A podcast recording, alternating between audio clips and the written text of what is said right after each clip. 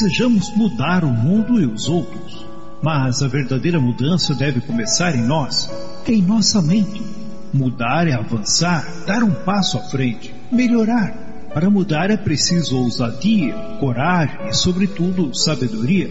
Paulo escreveu em Romanos, capítulo 12, verso 2: Não vivam como vivem as pessoas deste mundo, mas deixem que Deus os transforme por meio de uma completa mudança de mente de vocês. Assim vocês conhecerão a vontade de Deus, isto é, aquilo que é bom, perfeito e agradável a Ele.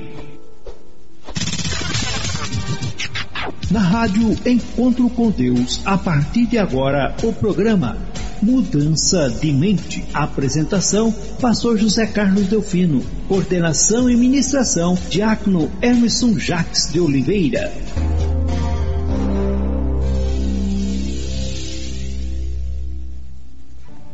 É isso aí, vamos mais agora a partir dos estúdios da rádio Encontro com Deus na cidade de Maringá para que, em definitivo, agora, nos próximos minutos, nós conversemos, nós degustemos um pouco da porção do aprendizado proposto para esta noite. Sejam todos muito bem-vindos, é uma satisfação, é uma honra recebê-los nesta noite. E que bom que vocês aí do outro lado estão nos recebendo também.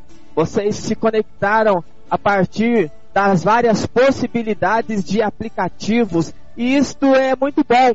E mais do que isso, vocês também trouxeram convidados, fizeram seus convites. E que legal! Você que está conosco pela primeira vez, seja muito bem-vindo. Acomode-se, porque a nossa Assembleia Virtual ela foi toda reformulada e todos os lugares são VIPs, são extremamente confortáveis. Então espero que esta experiência seja muito incrível aí na sua vida. E não só para você que está conosco pela primeira vez, mas todos que já estão conosco ao longo desta jornada, já ouviram muitas construções, já conhecem muito bem como funciona todo este movimento, já estão acomodados aí nas suas poltronas virtuais na nossa Assembleia Virtual, acompanhando mais uma edição deste programa e estamos muito felizes, ficamos muito honrados com tudo isso que nos é proporcionado. Na noite de hoje, vamos conversar sobre mudança de mente, desafios da exceção. Nosso texto base será Colossenses capítulo 3, dos versos 1 ao 10. Colossenses capítulo 3, dos versos 1 ao 10, será a base, o texto base para o nosso tema, que é mudança de mente, desafios da exceção. E o texto diz assim: Vocês foram ressuscitados com Cristo. Portanto, ponham o seu interesse nas coisas que são do céu onde Cristo está sentado ao lado direito de Deus. Pensem nas coisas lá do alto e não nas que são aqui da terra. Porque vocês já morreram e a vida de vocês está escondida com Cristo, que está unido com Deus. Cristo é a verdadeira vida de vocês. E quando ele aparecer, vocês aparecerão com ele e tomarão parte na sua glória. Portanto, Matem os desejos deste mundo que agem em vocês, isto é, a imoralidade sexual, a indecência, as paixões más, os maus desejos e a cobiça. Porque a cobiça é um tipo de idolatria. Pois é por causa dessas coisas que o castigo de Deus cairá sobre os que não lhe obedecem. Antigamente a vida de vocês era dominada por esses desejos.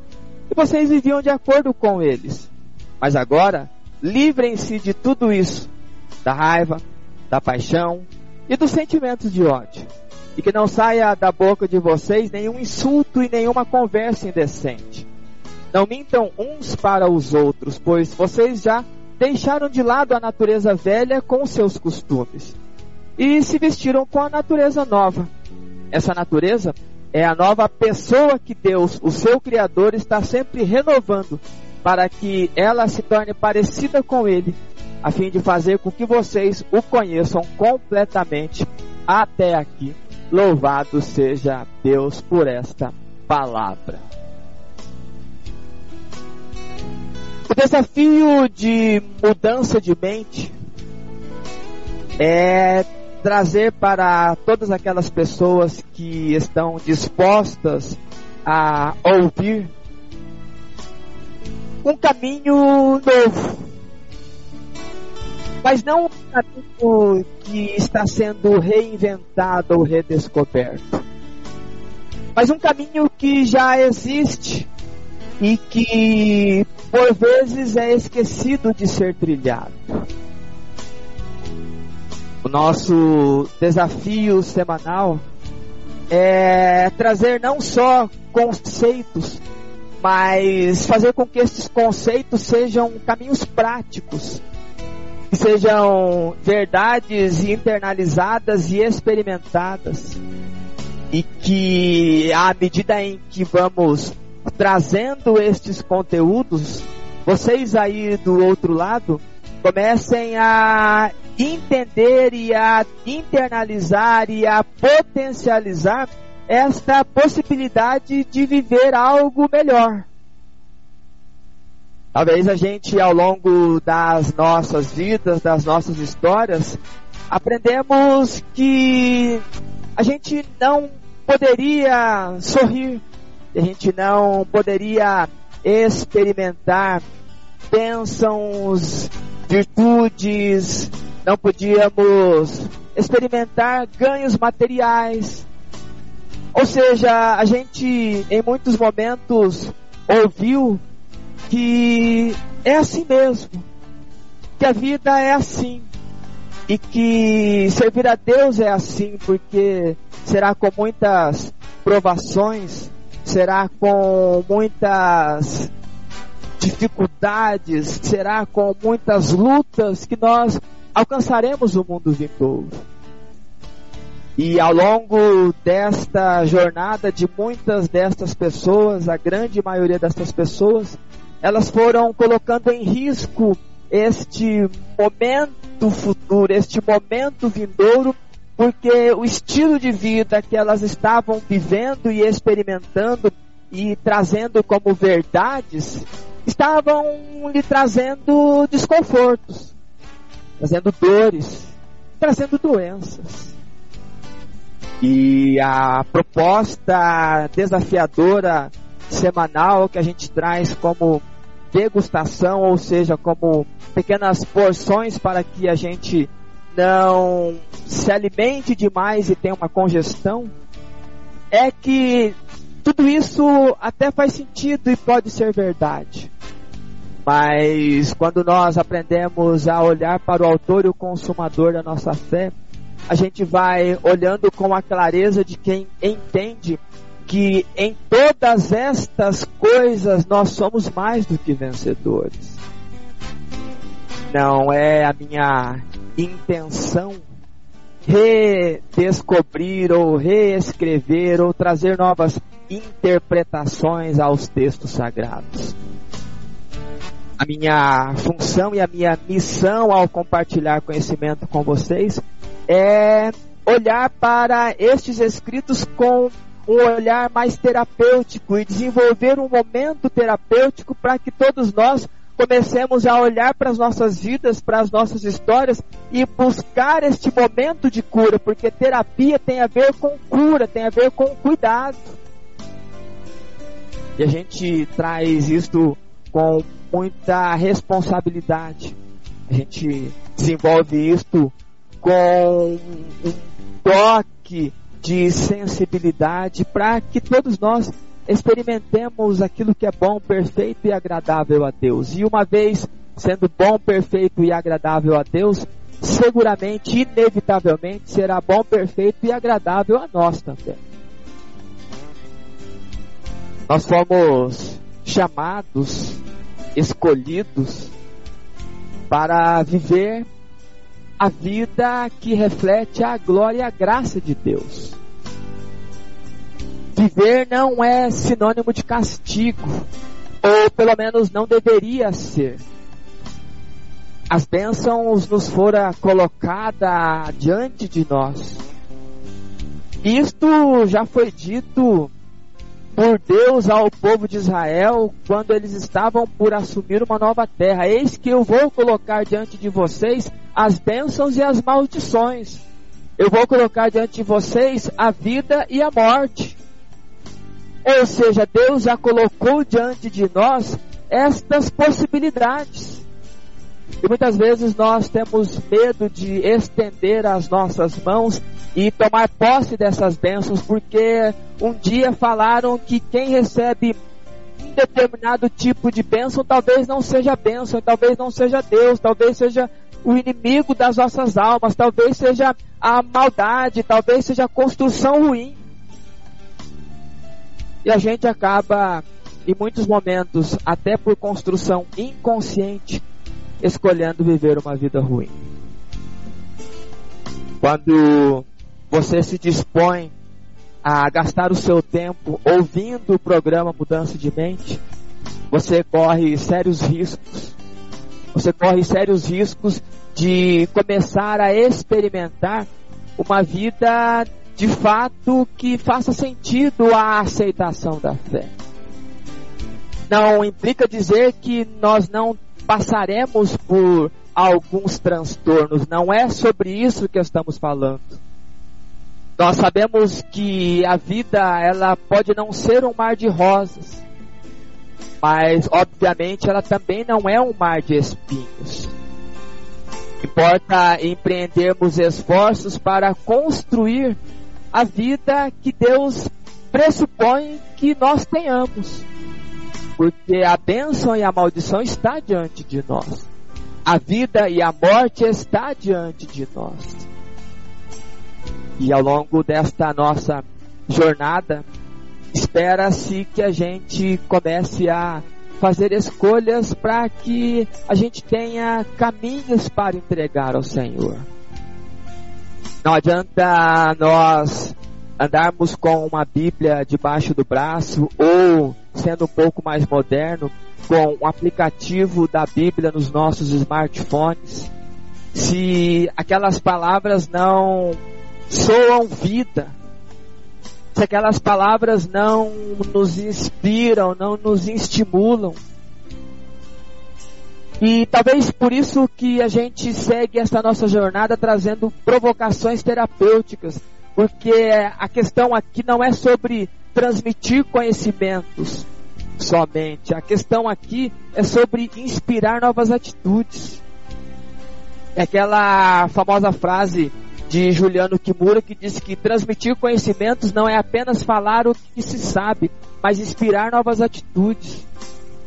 Porque, inevitavelmente, quando nós começamos a praticar os conceitos de mudança de mente a partir de um olhar cristão, pensando na percepção de uma condução terapêutica, é impossível que as nossas vidas não comecem a experimentar algo diferente e diferenciado. Porque a gente começa a ter clareza sobre a nossa responsabilidade, sobre a nossa responsabilização em seguir a nossa jornada. Uma vez que muitos de nós são casados, têm esposas, esposos, têm filhos, muitos desses filhos dependem de nós. E a ideia é que mundo nós vamos entregar para eles. E a questão de mundo não é um mundo voltado para essa nossa, o nosso globo, sobre o nosso planeta, sobre os mais de 8 bilhões de pessoas. É o mundo em que você está inserido. Que representatividade você está deixando, ou que legado você está deixando, ou está querendo deixar para os seus filhos, para os seus netos, para os seus bisnetos? Porque você entendendo que tudo muda quando alguma coisa muda, possivelmente você pode sair de um relacionamento ruim e começar a internalizar e aprender sobre o que é um relacionamento bom, e os teus filhos aprenderão o que é isso e eles experimentarão uma vida com uma abundância maior. Mudança de mente te desafia. Talvez seja uma das palavras mais usadas ao longo das nossas edições. Desafio. Porque a gente não fala sobre a romantização bonita e a terceirização das questões. Porque seria muito fácil eu pegar e dizer assim: olha, que seja feita a vontade de Deus e eu fico aqui esperando para ver o que acontece. Veja que não é assim que Deus funciona. Quando Deus precisou que o mundo experimentasse transformações, Ele não escolheu pessoas que estavam desocupadas. Ele escolheu pessoas que estavam movimentando, trabalhando, executando algo. Outro exemplo, quando Cristo estava andando neste mundo e foi escolher os discípulos, aquelas doze pessoas que fariam o ministério juntamente com ele, ele escolheu pessoas que estavam ocupadas. Então, o sucesso da percepção e do receber das bênçãos passa pelo teu movimento e tua atitude, pelo meu movimento e pela minha atitude em relação às questões da vida. Não é sobre terceirização. Quando a Bíblia fala entrega o teu caminho ao Senhor, ela não está pedindo para você terceirizar a tua vida ao Senhor. Ela está pedindo para você fazer escolhas sadias, sábias e ao longo desta construção, você entregar e potencializar a partir da união da tua fé com Deus, para que esta jornada seja incrível e fantástica. Porque é estranho nós não termos caminho nenhum entregar o quê? O desafio da construção de mudança de mente é para que a gente tenha clareza e não tenha medo de trazer tipo de olhar. E muitas vezes olhar para nós e entender que a gente não é tão bom assim quanto a gente acha que é. Talvez a gente não seja tão bom esposo quanto a gente acha que é. Talvez a gente não seja tão bom pai quanto a gente acha que é. E tá tudo certo este tipo de construção, porque é uma vez olhando para isto que a gente vai dar o salto seguinte. Por isso que os nossos programas são recheados de provocações. Por isso que os nossos programas são recheados de palavras que são fortes no intuito de te chacoalhar aí do outro lado. A assembleia virtual ela é VIP com lugares aconchegantes, mas em muitos momentos eu quero te desconfortar, porque em te desconfortando, em me desconfortando, o passo seguinte pode ser algo melhor. Nós não estamos aqui para falar sobre o pozinho mágico. E talvez seja uma das maiores decepções da vida é saber que não existe este pozinho mágico. Entrega o teu caminho ao Senhor, confia nele que o Senhor fará aquilo que você já começou, porque aquele que começou a boa obra na minha vida e na tua vida, ele vai finalizar. Só que precisa ter obra, precisa ter movimento. E em você começando a experimentar este processo, é inevitável que você será alguém diferenciado. Ser exceção significa não fazer parte da maioria. Ser exceção não significa concordar com tudo que a maioria está falando. Ser exceção não significa pertencer a tudo o que está acontecendo. Ser exceção tem a ver com alguém que é diferente, alguém que é diferenciado, alguém que é fora do comum. Porque nós vivemos em uma época em que o que conta é a tragédia. Se nós estivéssemos hoje com um problema na transmissão aqui, talvez nós teríamos punhado de comentários sobre nossa, como não deu para transmitir hoje, como isso pode acontecer, como isto ou aquilo, mas nós escolhemos de maneira muito consciente levar este conteúdo até você e empreender esforços para que essa transmissão chegue inteira, porque é o que nós queremos. Nós queremos que você entenda que a exceção ela vai te trazer muito menos palma, mas ela vai te trazer leveza e liberdade para escolher e em seguida poder viver. Veja que quando você conquista um pódio, muitas pessoas lhe aplaudem. Mas quando você fica pelo meio do caminho por algum desconforto, três, quatro, cinco vezes mais gente vai chegar até você. A pergunta que eu faço é que tipo de aplauso você quer receber. O desafio que eu faço para você é se você quer ser reconhecido por alguém que tem sonhos, constrói sonhos e realiza os seus sonhos, ou alguém que vive uma vida ruim em função dos problemas e não resolvendo nada. Se for a opção A, ok. Se for a opção B, ok, só seja responsável em assumir isso. Quando o teu filho lhe pedir um presente, diga para ele: olha, o papai escolheu viver uma vida que o machucado é melhor. O papai escolheu viver uma vida em que ele não quer muito estar no pódio desta vida. Porque é muito mais bonito do que você falar, não, Deus não nos abençoou. Ou Satanás, o inimigo, da raça humana está contra nós. Veja que quando nós nos propomos a ser a exceção, é justamente para que se cumpra aquela fala do nosso Mestre Jesus Cristo que diz assim: vocês precisam brilhar, porque este brilho vai refletir a glória de Deus. Porque nós precisamos que as pessoas olhem para nós e queiram servir o Deus a partir do nosso brilho, não porque nós estamos opacos. O mundo está opaco.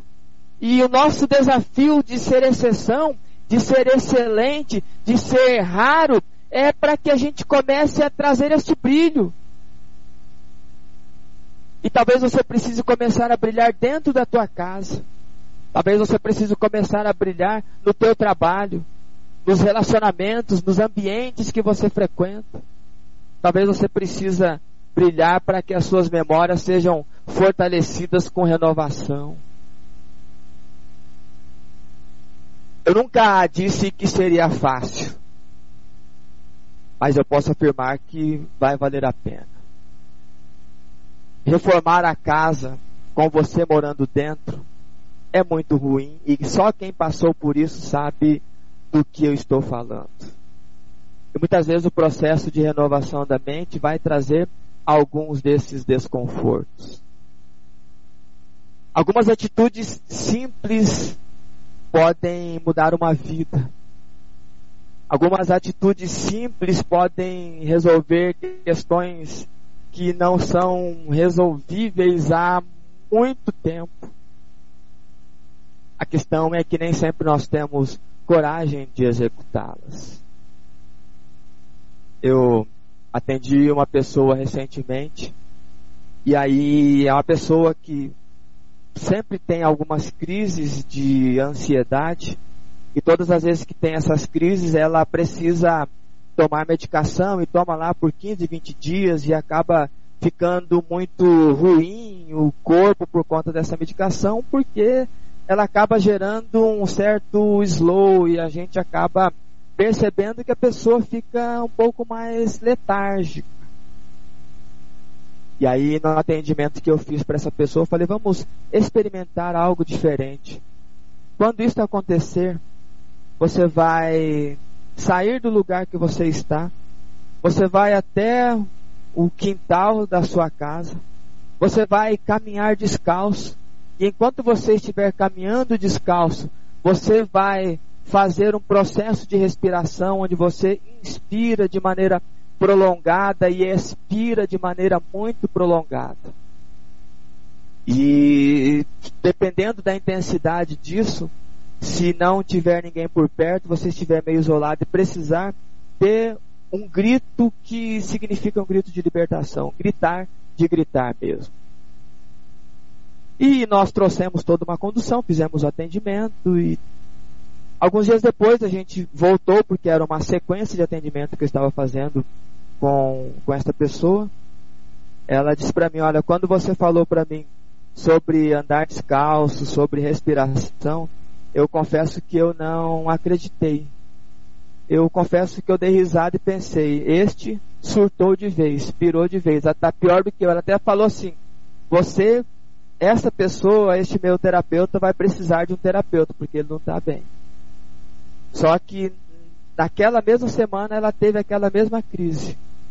E o curioso é que ela não conseguiu sair de onde ela estava para caminhar descalça e fazer a respiração do jeito que eu pedi.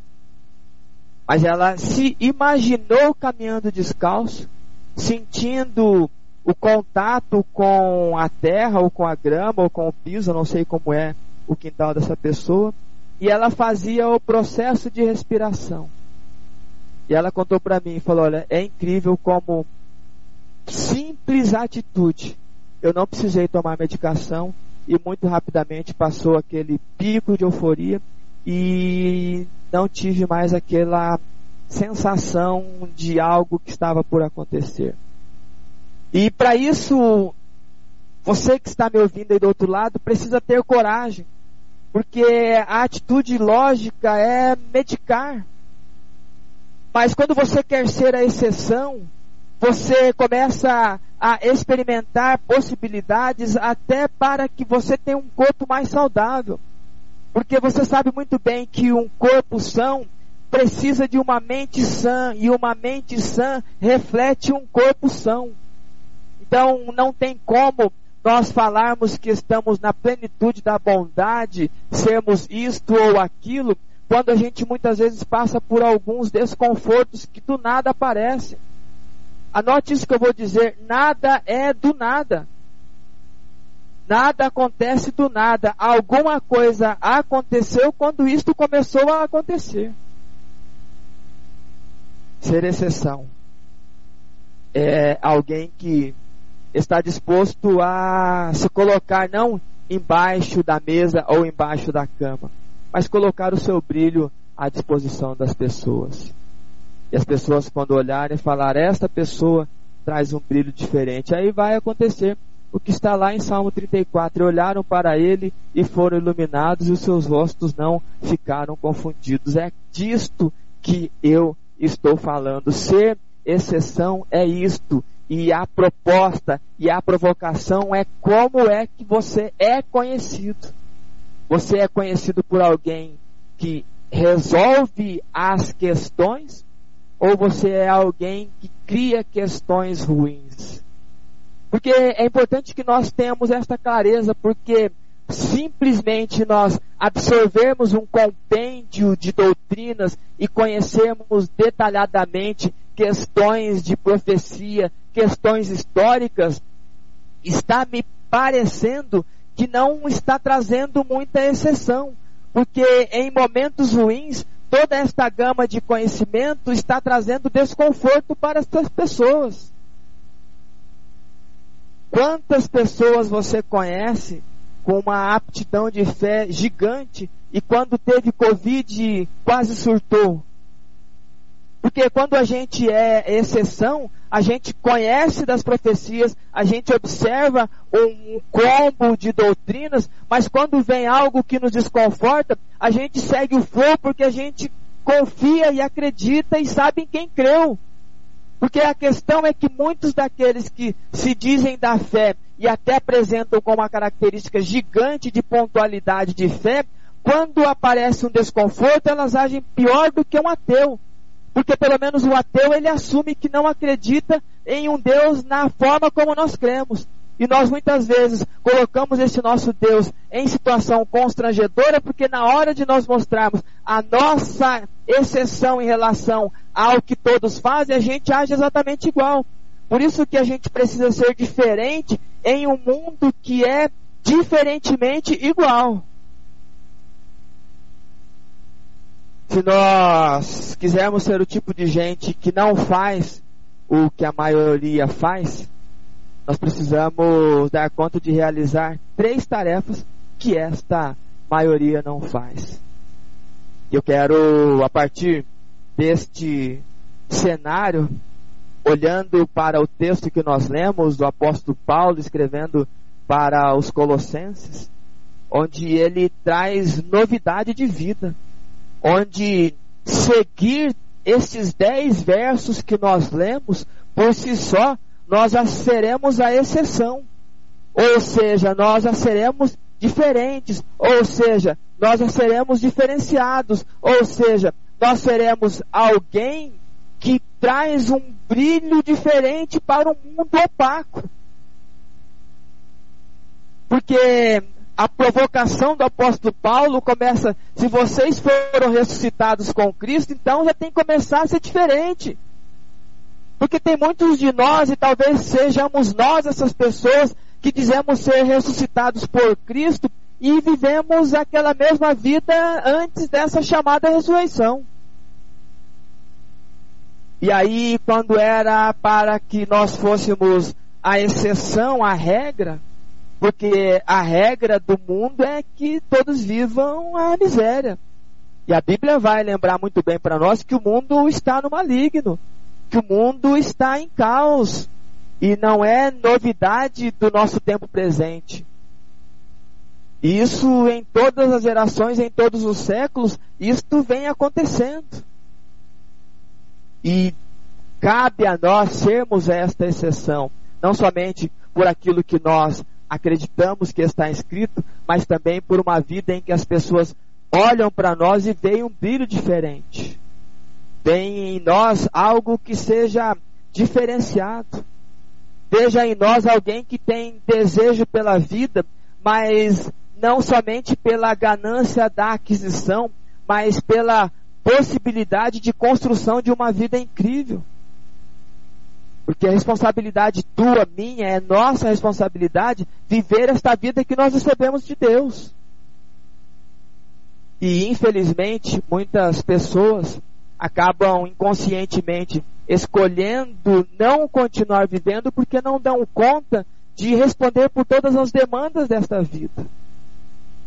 A gente foi chamado para viver um ciclo. E o ciclo é nascer, crescer, nascer, crescer, envelhecer e morrer. Qualquer coisa diferente disso precisa ser analisado, entendido por que é que este ciclo foi interrompido. E uma vez cumprindo este ciclo, a gente pode inclusive ser havido por digno de alcançar o mundo vindouro. Muitos dizem querer viver a vida eterna, mas perderam o prazer de viver 50, 40, 30 anos. Não vou nem falar em 60, 70, 80.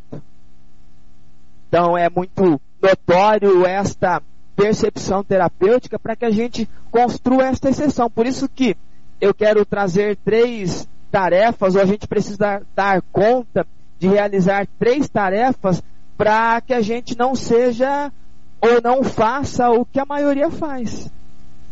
E essas três tarefas, com certeza, a maioria não faz. E a gente é exceção. A gente é pedra rara. Quero um exemplo? Quanto que vale uma esmeralda? Pesquise no Google quanto que vale uma esmeralda. E quanto vale uma carga de brita? Quantas centenas de milhares de britas cabem em uma caçamba de caminhão? Quanto custa isso? E agora compare isto somente com uma pedra de esmeralda. É este tipo de percepção que eu preciso que você tenha. Este é o meu desafio diário, é este desafio que eu passo para vocês. Então vamos à primeira tarefa. Tarefa da exceção. Anote aí. Primeira tarefa: cultivar o hábito do discernimento. Se nós quisermos ser o tipo de gente que não faz o que a maioria faz, a gente precisa, na primeira tarefa, cultivar o hábito do discernimento. E discernimento nada mais é do que separar o certo do errado. Discernimento nada mais é do que avaliar os fatos com bom senso e com clareza. Porque o nosso texto começa falando sobre nós matarmos os desejos desse mundo que age em nós. E muitas vezes, por não termos discernimento de que desejos que o apóstolo Paulo está falando, a gente não quer ter uma casa para morar, a gente não quer ter um emprego para morar, a gente não quer se envolver em relacionamento, a gente não quer constituir família, a gente não quer ter filho porque vai dizer que tudo isso é da carne. E aí quando constitui algumas destas coisas, fica tentando internalizar na mente das outras pessoas que isto tudo é da ganância, é da carne, porque a palavra do Senhor diz que a gente não pode desejar as coisas deste mundo. E o apóstolo é muito claro quando ele traz o discernimento que as coisas que a gente não pode desejar são as imoralidades, a indecência, as coisas más, a cobiça, o ódio, a raiva, a ira, os sentimentos que trazem destruição.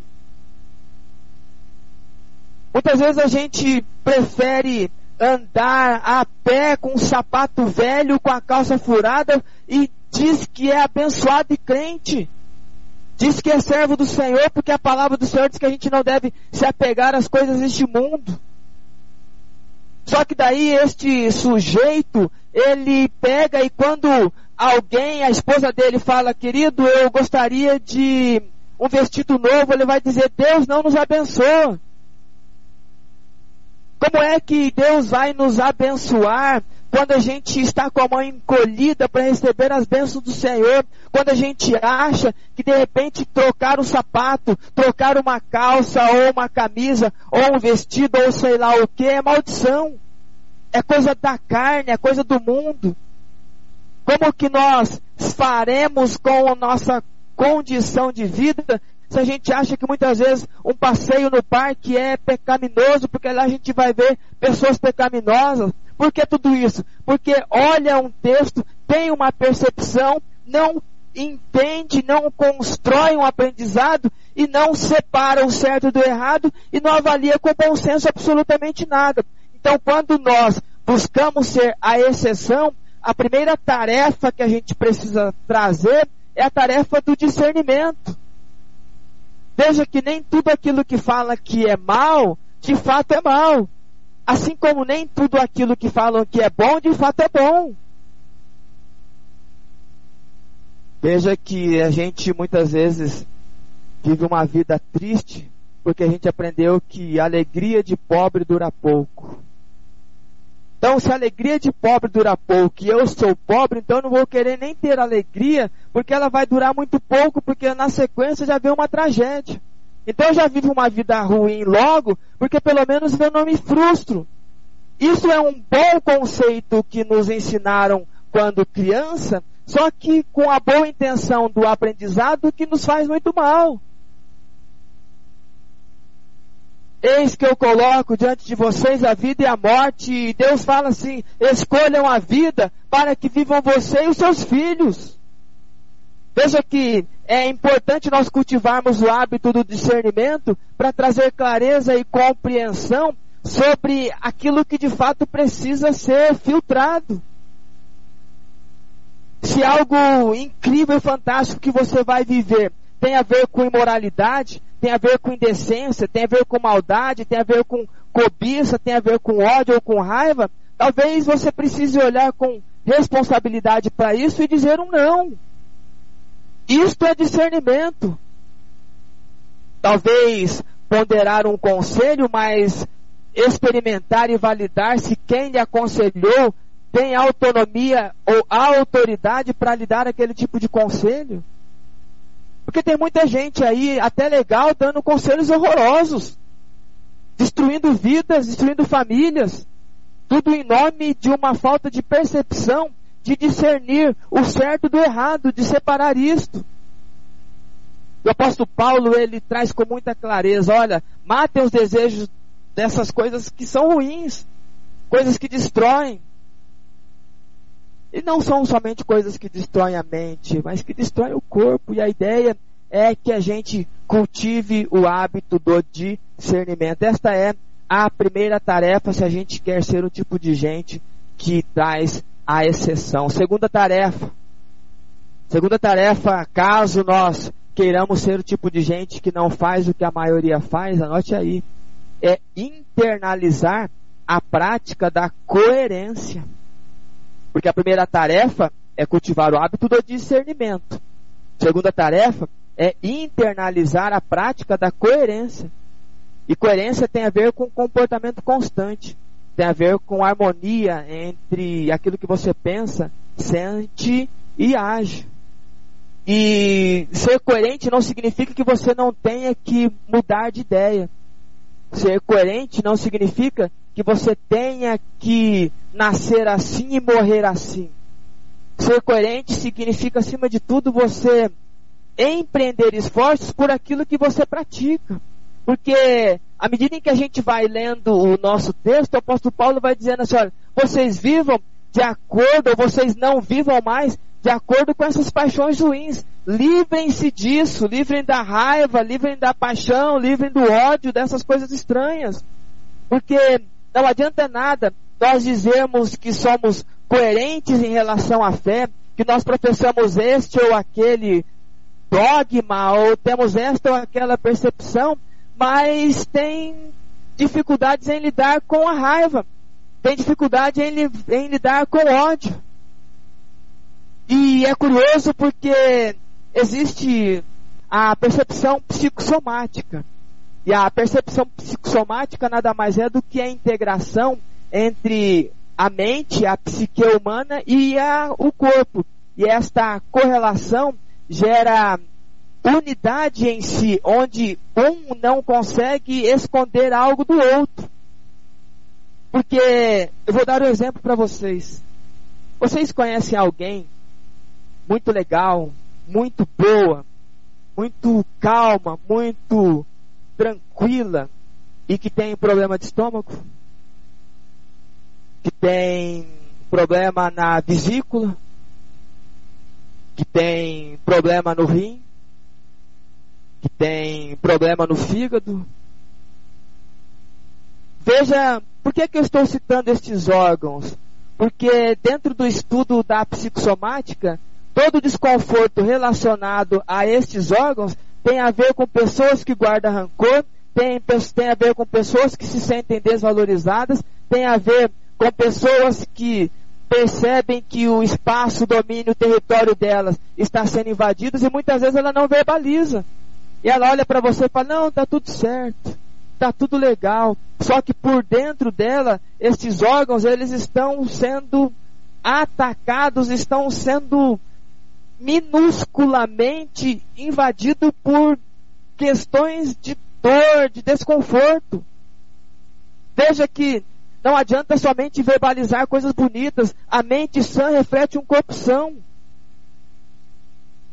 E aí, um belo dia, um cidadão incrível, fantástico, morre de infarto. E uma das percepções do infarto é alguém que vive uma vida triste. Veja que o nosso Deus, ele é incrível, ele é fantástico, ele permite que algumas coisas aconteçam para que a gente comece a olhar para a nossa história. Por exemplo, você que tem algum problema no coração, que tem algum desconforto, comece a olhar para a tua história de vida. Talvez você é um tipo de pessoa que não pôde viver tipo de pessoa que lhe roubaram os sonhos, os desejos. Quero um outro exemplo de coerência, não adianta nada eu pegar e falar todas as palavras bonitas de ser calmo e aí um belo dia tem um AVC. AVC é exatamente aquelas pessoas que guardam rancor, que guardam mágoa, que guardam lixo dos outros, que guardam seus próprios lixos. É uma panela de pressão que não tem válvula de escape. E aí explode aonde? No cérebro, AVC, as artérias que se rompem, isquemia, as artérias que se deformam. Então, se a gente quer ser a exceção, se a gente quer trazer para a nossa vida um olhar onde as pessoas entendem e veem a grandeza do nosso Deus, a gente precisa trazer este filtro, a gente precisa internalizar esta coerência. Não somente coerência em relação ao que a gente fala, mas em relação ao que a gente faz. Outro exemplo muito simples, muitos de nós aqui têm o sábado como dia de guarda. E muitas vezes a gente tem esse dia como um dia especial. E às vezes uma hora dessa. Então, para quem é sabatista, quando o sol se pôs, ali por volta das 18 horas e 30, 18 horas e 40 aqui na nossa região, já começa o sábado. Por isso que a gente deseja sempre um feliz sábado na noite de sexta-feira. E aí muitas vezes é uma hora dessa e o sujeito ainda está trabalhando porque ele não terminou o serviço. E aí na manhã do dia de sábado, na parte clara, ele vai lá na igreja e fala que nós precisamos honrar os compromissos com o Senhor, fala que a gente precisa viver uma vida santa, fala que a gente precisa ser alguém diferenciado. Veja que está acontecendo alguma incoerência. Veja que eu trouxe a incoerência inconsciente, ou seja, a manifestação de desconfortos internos a partir de uma vida aparente, e existem essas questões de coerência que são conscientes. Você sabe que você está cometendo um equívoco. E aí você pega e vai falar algo contrário. Eu quero ser a exceção. Espero que vocês queiram ser a exceção à regra e que a gente construa uma jornada fantástica e que a gente viva de acordo com as bênçãos que o Senhor nos proporcionou e que a gente experimente o que é bom, o que é perfeito e o que é agradável de fato. Segunda tarefa, a tarefa de ser constante por acreditar em algo. Insisto em dizer, não significa que em aprendendo algo novo você não precise promover esta mudança, mas ser constante é alguém que não oscila de manhã quer amar o mundo. Na hora do almoço quer odiar o mundo. No final da tarde não, nem se olha no espelho porque se odeia. E ao final da noitinha quer que todos estejam ao seu lado porque quer amar todo mundo. É alguém inconstante, é um exemplo bobo, mas olhe para as vidas e comece a trazer essa percepção. Quando nós olhamos para esta segunda tarefa e nós olhamos para o texto, a gente vê um apóstolo tentando trazer exatamente essa construção de coerência. Então, esta é a segunda tarefa que vai fazer com que nós sejamos a exceção. Terceira tarefa. Terceira tarefa, se é claro, se nós quisermos ser diferenciados, ser o tipo de gente que não faz o que a maioria faz. Anote aí. Aumentar o nível de comprometimento. Terceira tarefa, aumentar o nível de comprometer-se, ou seja, assumir e honrar compromissos, assumir e honrar acordos que são feitos. Porque enquanto nós não comprometemos com uma vida de bênção, nós nunca seremos abençoados, mesmo que as bênçãos estejam à nossa frente. Muitas vezes nós queremos que as pessoas se comprometam conosco, sendo que nós mesmos não nos comprometemos conosco. Aí a gente linka com a falta de incoerência e com a falta de discernimento nesse exemplo que eu vou dar aqui. Nós vamos começar a dieta e a atividade física na segunda-feira. E aí amanhã eu falo para todo mundo e desenvolvo este tema e falo o que precisa ser feito. Só que na segunda-feira eu esqueço que eu assumi esse compromisso. E jogo para outra segunda. E jogo para outra segunda. Entenda que enquanto nós não honrarmos os nossos compromissos, a gente não será exceção. A gente vai fazer o que todo mundo faz. Porque se você não honrar os compromissos que você faz com você, com a tua vida, com a tua história, meu amigo, minha amiga, meus queridos, vocês vão honrar isso com quem? E aí depois a gente fica bravo porque as pessoas não honram os acordos que fazem conosco, mas a gente foi o primeiro, nós somos as primeiras pessoas a falhar com a gente mesmo sobre este tópico. Traga compreensão e aumente o nível de comprometimento com a vida. Que tipo de vida você quer ter? daqui a seis meses? Que tipo de história você quer contar daqui a um ano, daqui a cinco anos? Porque talvez você queira morrer ao longo desse trecho para que você seja validado como um herói. E muitas vezes muitas pessoas preferem que você morra como um herói do que você viver como um herói. Viver como um herói dá menos aplauso do que morrer como um herói. Grave muito bem esta percepção que eu estou trazendo em relação ao nível de comprometimento. Porque se a gente quer ser a exceção em um mundo que está apagadinho, em um mundo que está sem saborzinho, se a gente quer dar um saborzinho, se a gente quer dar um brilhozinho, a gente precisa se comprometer com a nossa história, se comprometer com a nossa esposa, com o esposo, se comprometer com a educação dos filhos, se comprometer com uma jornada de alguém que sabe que ao final dela vai dizer como o apóstolo Paulo, eu combati o bom combate. Eu acabei a carreira, eu guardei a fé, agora só espero a recompensa. Porque quando você se compromete, você sabe que o processo vai lhe trazer inevitavelmente caminhos de resultado. A grande pergunta é se a gente pode dizer ou poderá dizer combati o bom combate. Talvez a escolha inconsciente em partir desta vida não vai nem dar tempo de dizer que combateu alguma coisa porque não combateu nada. A dura realidade das pessoas que escolhem o caminho complexo e fácil do pozinho mágico que não existe, porque daí a gente pondera todos os desconfortos. E a gente acaba sendo aquele tipo de pessoa que segue a maioria mesmo, querendo dizer ou querendo trazer a informação de que a gente é diferente. Não se coloca uma luz, não se coloca o brilho debaixo de uma mesa ou debaixo de uma cama. Escolha o lugar que você quer estar. Escolha ser diferente.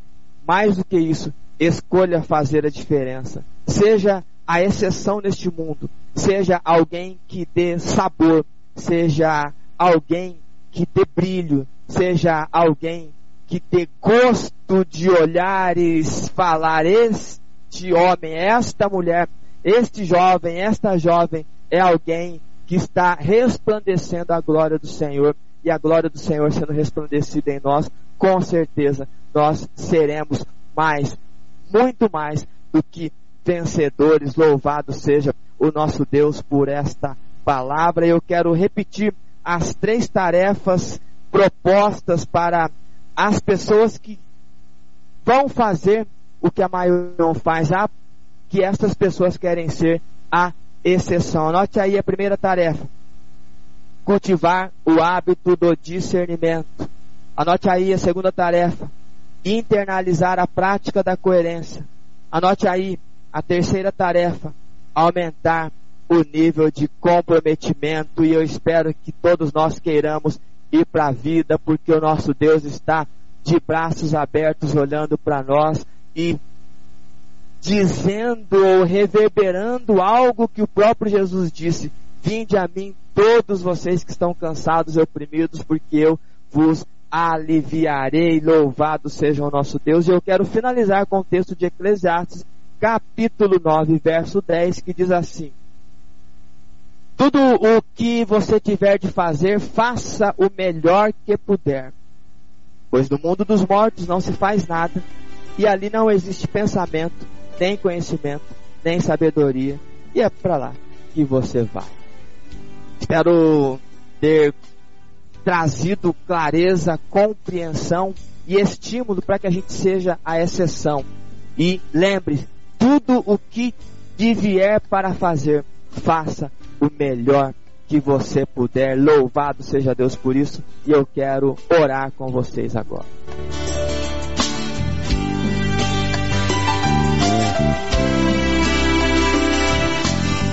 Soberano Deus e Pai que habita nos céus, é no nome do nosso Senhor Jesus Cristo que nós estamos diante do Senhor.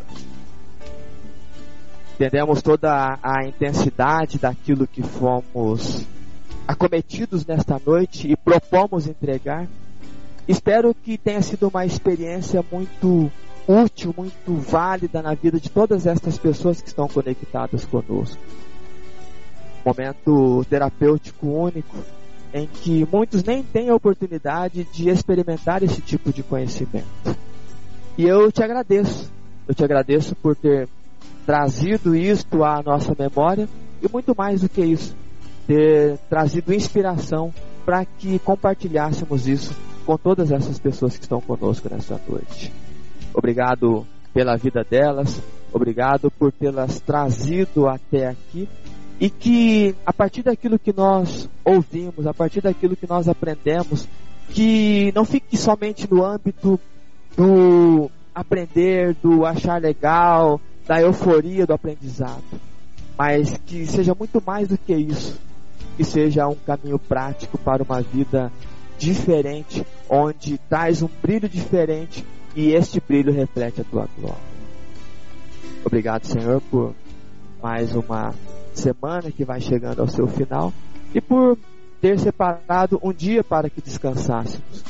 Apesar de sermos uma máquina, mas toda máquina precisa de repouso. E nós aprendemos sobre trazer este cuidado. E te louvamos pela oportunidade que nos dá de vivenciarmos todas as experiências deste dia. Nós rogamos a tua companhia e pedimos que o Senhor fique conosco em todos os momentos e que a nossa jornada seja pautada pela nossa união com o Senhor. E que os nossos caminhos sejam aplanados segundo a nossa fé. E que o Senhor sempre entre com providência todas as vezes em que nós não conseguirmos trocar os passos, porque nós somos desejosos de seguir para a vida e recebermos as bênçãos que o Senhor nos proporcionou. Fique com cada um de nós a sua graça seja sobre as nossas vidas e que tenhamos todos uma excelente noite, um excelente sábado e um ótimo descanso. Muito obrigado por isso tudo. É o que nós te pedimos agradecidos em nome do nosso Senhor e Salvador Jesus Cristo. Amém e amém. A Rádio Encontro com Deus acabou de apresentar o programa Mudança de Mente. Agradecemos a sua audiência. Que Deus vos abençoe. Até o próximo programa.